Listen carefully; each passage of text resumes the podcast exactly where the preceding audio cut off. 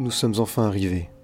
Après environ une heure et demie de bus, Kyoto est enfin annoncé dans le haut-parleur. Je n'ai pas dormi tant que ça, et je me souviens plus très bien quelle sortie nous avons pris, mais je me souviens très bien avoir vu la tour de Kyoto. J'imagine que nous sommes sortis depuis l'est, et nous avons remonté jusqu'au centre de la gare. Ceux qui ont déjà séjourné dans l'ancienne capitale savent à quel point la gare est un vrai labyrinthe. Il faisait bien évidemment toujours chaud, il était 16h moins 10, nous avions 10 minutes pour nous rendre jusqu'au bureau de mon futur propriétaire. Mon propriétaire, je l'avais trouvé sur internet, grâce à mon amie qui est japonaise et à plusieurs heures de recherche. Depuis la France, il est extrêmement difficile de trouver un propriétaire. D'abord, on nous demande toujours un numéro de téléphone japonais, un garant et un visa de plus de deux ans. Malheureusement, je n'avais aucun de ces requis. Mon propriétaire aide surtout les étrangers à s'installer à Kyoto. C'est pourquoi il demande un simple visa d'un an. Ses bureaux se trouvent près du Higashi Honganji, à 10 minutes de la gare de Kyoto.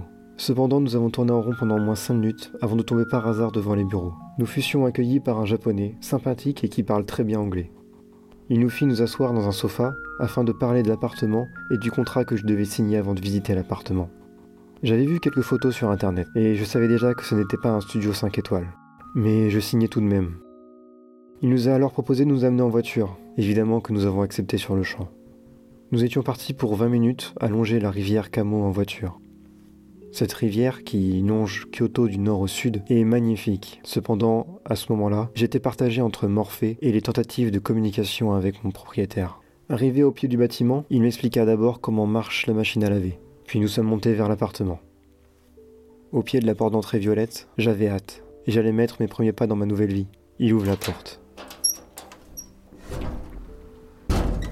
Première impression. Ce n'est pas aussi grand que sur les photos. Les murs sont ternes, tachetés, mais il y a deux futons disposés sur le lit.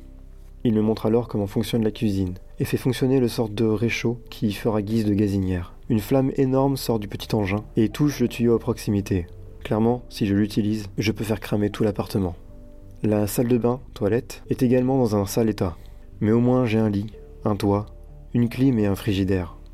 En fait, l'appartement pourrait appartenir au Crous, et j'ai déjà vécu deux ans au Crous, alors je pourrais survivre. Une fois redécoré avec mon drapeau normand, mes quelques photos et posters, et le lit installé avec ma couverture et mon oreiller, je devrais commencer à me sentir un peu plus comme chez moi. Vers 17h30, soit à peu près une heure après que le propriétaire m'ait laissé les clés, nous sommes ressortis pour acheter à manger. Le supermarché le plus proche est un Fresco. Il se trouve à environ 15 minutes à pied de l'appartement. Fresco, c'est une chaîne de supermarchés au Japon. Enfin, c'est plus comme un maxi combini avec plus de choix et un tout petit peu moins cher. Nous y avons acheté de l'eau et des yakisoba instantanés. Jamais je n'utiliserai ce réchaud.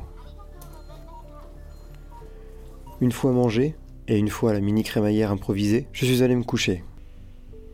Je m'endormis facilement malgré le bruit du métro qui passe toutes les 5 minutes. Ma vie au Japon ne fait alors que commencer. Vous venez de terminer l'épisode 2 du journal audio. Maintenant j'ai une question pour vous. Quel format préférez-vous? Vous retrouverez dans les fiches du journal plusieurs liens. D'abord une adresse email, mon Instagram et un lien vers un serveur Discord. Ici, vous pouvez rejoindre et vous pouvez donner votre avis. Étant donné que je ne sais pas encore quel format est le mieux, j'attends vos retours avec impatience. N'hésitez pas non plus à suivre ce journal audio sur iTunes, Spotify ou n'importe quelle application de podcast. Merci et à bientôt.